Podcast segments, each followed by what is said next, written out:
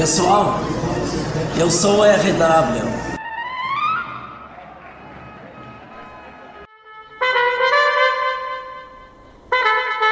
A corneta é livre. Não sei por quanto tempo eu vou resistir tanto mau futebol do Grêmio.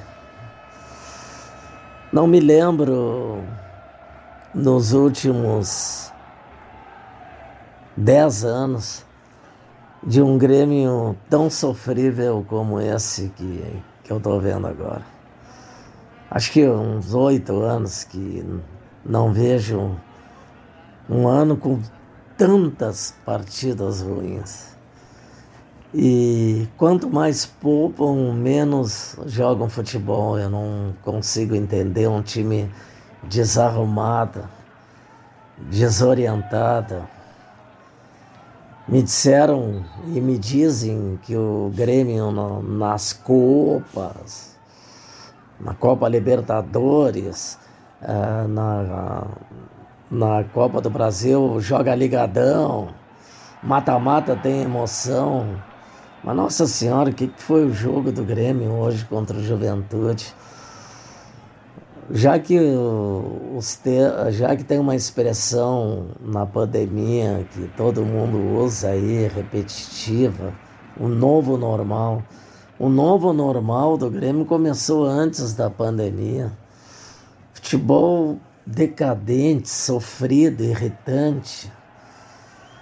E é impressionante a, a quantidade de, de pessoas, de torcedores do Grêmio que me dizem não assisto mais, não, não quero me incomodar. E eu estou aqui lutando, lutando porque eu gosto muito do Grêmio, mas eu também gosto muito de futebol bem jogado.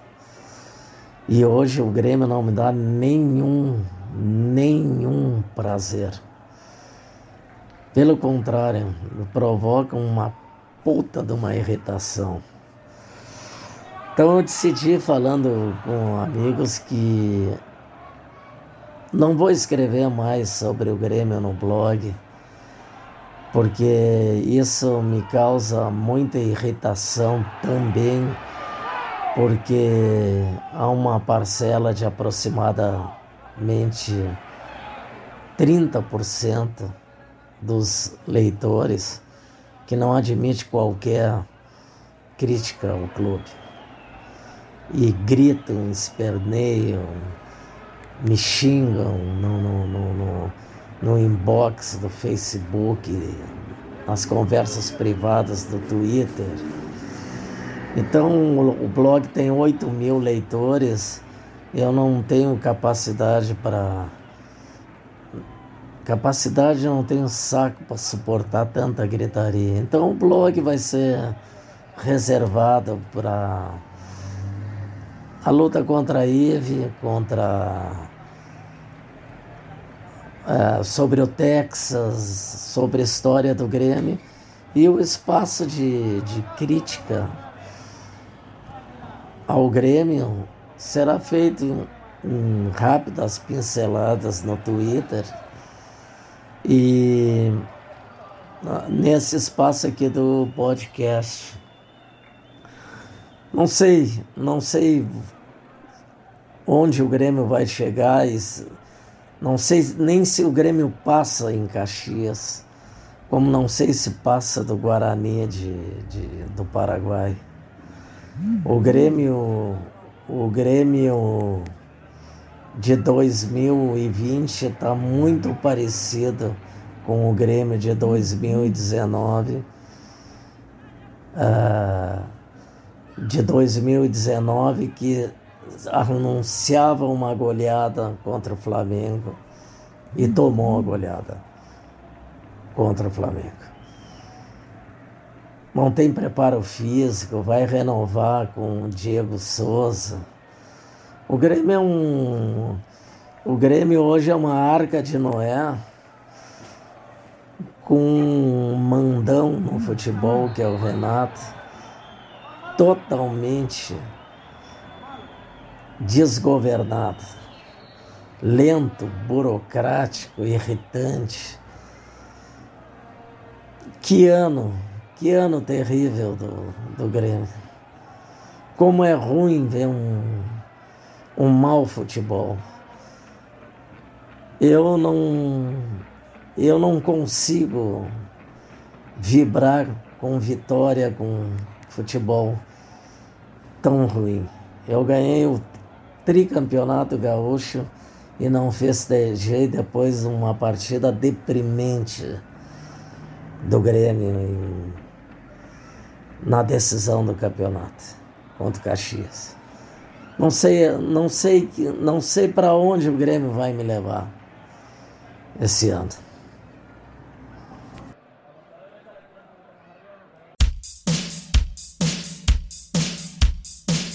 Observatório da IVE.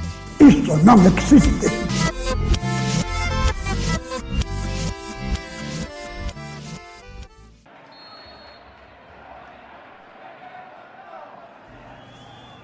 Semana de ouro da IVE. Depois do empate de 1 a 1 com o Flamengo, onde o clube carioca fez um massacre no segundo tempo, dominou completamente o Internacional. E a IVE conseguiu dizer que o Eduardo Cudê saiu vitorioso no confronto de técnicos. Leonardo Papola foi o principal propagandista da vitória de um ponto. Isso a Ive conseguiu fazer. Transformou uma vitória em um ponto.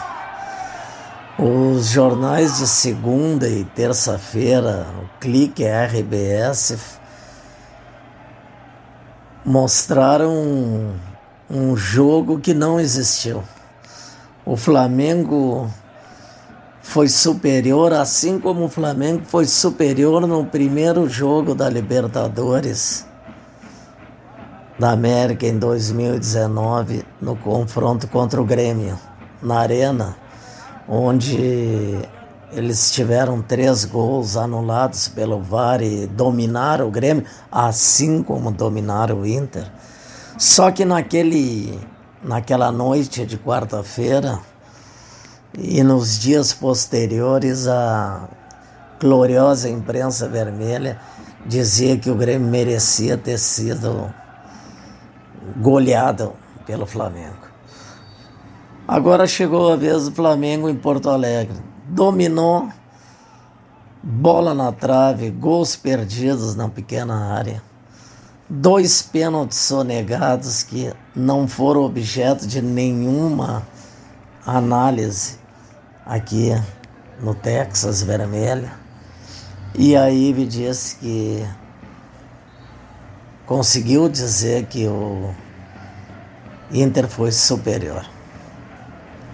São 80 anos de uma trajetória impressionante da imprensa vermelha isenta que nasceu com o rolo compressor em 1940.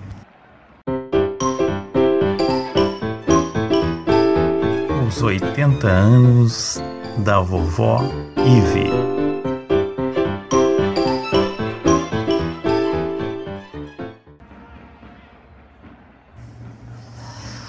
Assunto muito comentado essa semana na rede social foi a questão do das ovelhinhas, o, o famo, a famosa invasão de privacidade. Não foi o filme aquele da Sherry Stone, foi o filme com Diogo Pipoca, Benfiquinha e o chefe de esportes, o diretor da editoria de esportes, Davi Coimbra, que patrocinaram a maior crise da imprensa da história do Rio Grande do Sul em cima de um clube de futebol.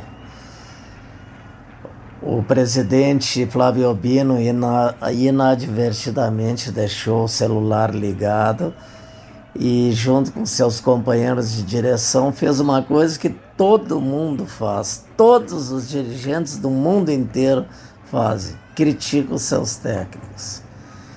E a IVE da Ipiranga faturou isso em, durante 30 dias. Teve até um episódio grotesco, surrealista, do Luiz Henrique Benfica num jogo em Florianópolis, narrando o café da manhã da crise no hotel. Narrando que os dirigentes do Grêmio estavam numa, numa parte do restaurante, os jogadores e o Tite em outra. Que quando o, o, o Luiz Onofre Meira e o Dr. Valando foram se servir. O Tite esperou os dois saírem para se servir no café da manhã. Impressionante o que a Ive fez, uma invasão de privacidade violenta e que dá para comparar com dá para comparar com dois episódios que a Ive ficou calada. Entre tantos outros, mas vamos citar dois. Quando o Fernandão era treinador, teve aquela famosa faixa que o blog colocou inúmeras vezes, fora Fernandão, que não foi publicada no Rio Grande do Sul.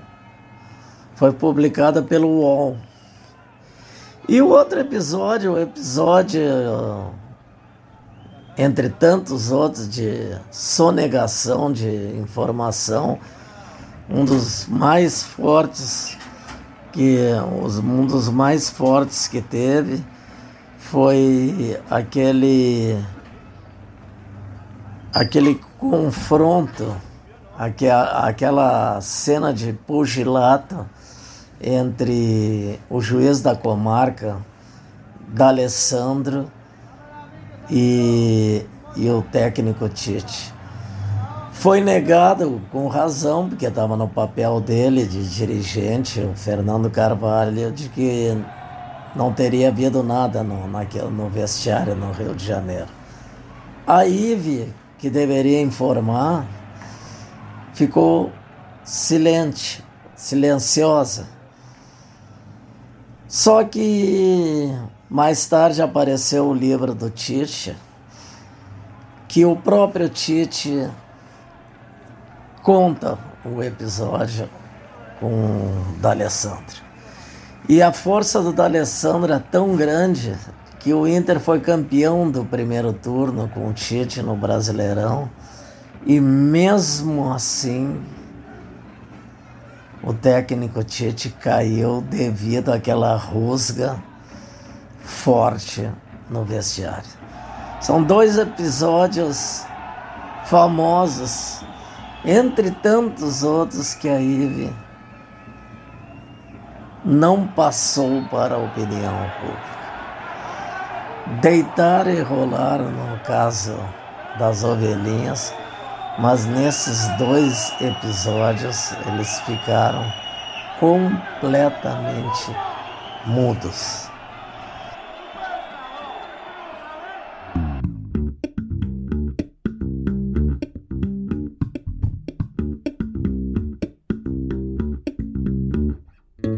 Futebol também é história.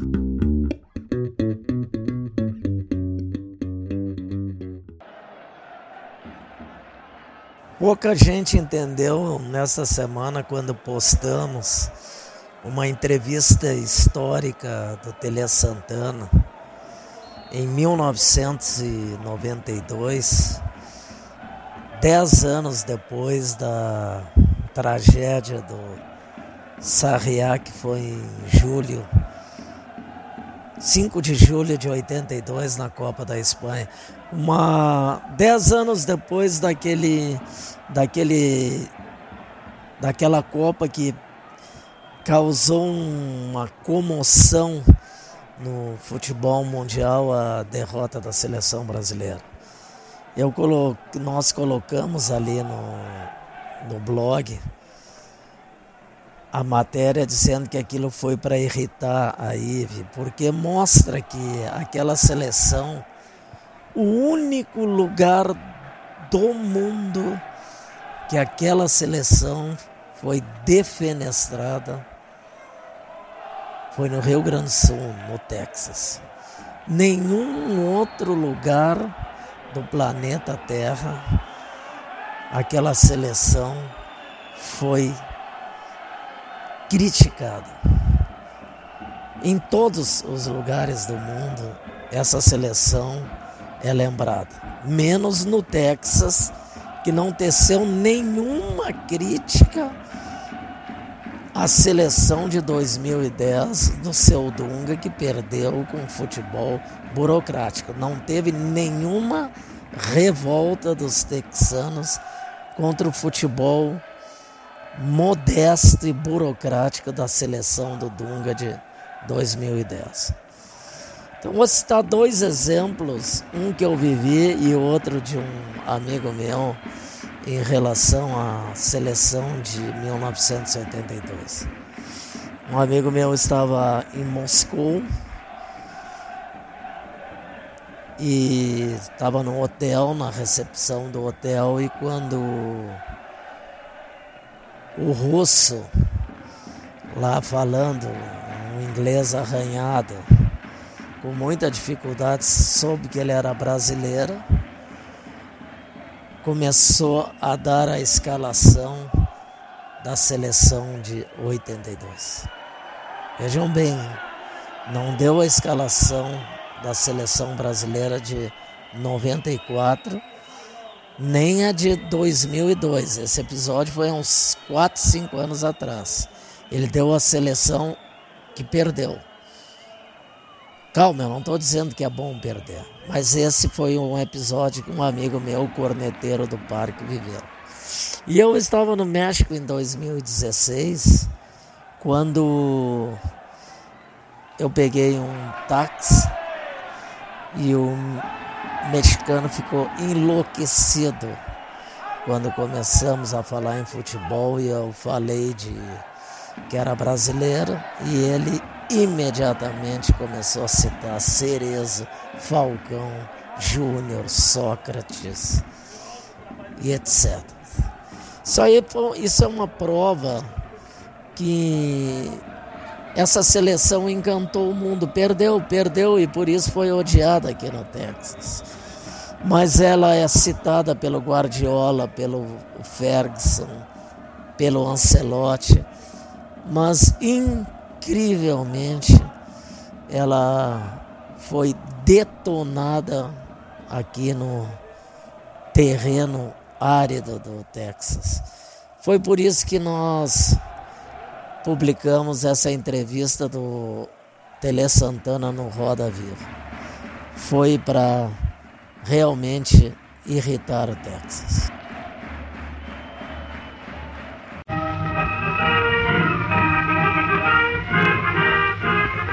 O Grêmio também é memória.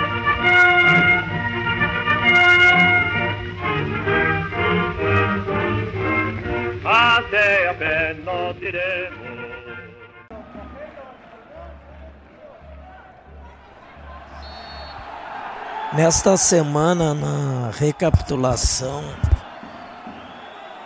dos gols do Baltazar, que teve o recorde esquecido pela IVE de 28 gols em um único galchão, nós colocamos a vinda de Hugo de Leon para o Grêmio. Hugo de Leon é um é um fenômeno em número de vitórias, foi três vezes campeão, campeão da Libertadores, sendo que duas delas com o Nacional de Montevidéu e uma com o Grêmio. Foi três vezes campeão mundial, foi campeão brasileiro várias vezes, campeão uruguai. Seu currículo perto do Figueroa é incomparavelmente melhor. Não tem um décimo da mídia que, dele, que o tal Dom Elias Figueroa tem. Nunca foi chamado de Dom de Leon, o, o Dom Hugo. De Leon teve uma carreira exitosa no Grêmio que poucos jogadores estrangeiros tiveram no, no Brasil. Ele ganhou praticamente tudo. Só não ganhou o Campeonato Gaúcho, ganhou ganhou o Campeonato Brasileiro, ganhou a Libertadores e ganhou o Mundial. É um nome praticamente esquecido pela imprensa vermelha isenta. Isso aí se explica muito pela propaganda pela propaganda permanente da IVE em favor de Elias Figueiredo. E De Leon, ele foi um atleta que nunca caiu no gosto da imprensa do Rio Grande do Sul. A imprensa do Rio Grande do Sul sempre viu com reservas a sua qualidade técnica. Nunca teceu grandes elogios a este jogador que mudou, sem dúvida nenhuma, Hugo de Leon foi o jogador que mudou a cara do Grêmio, que fez o Grêmio subir para um outro patamar.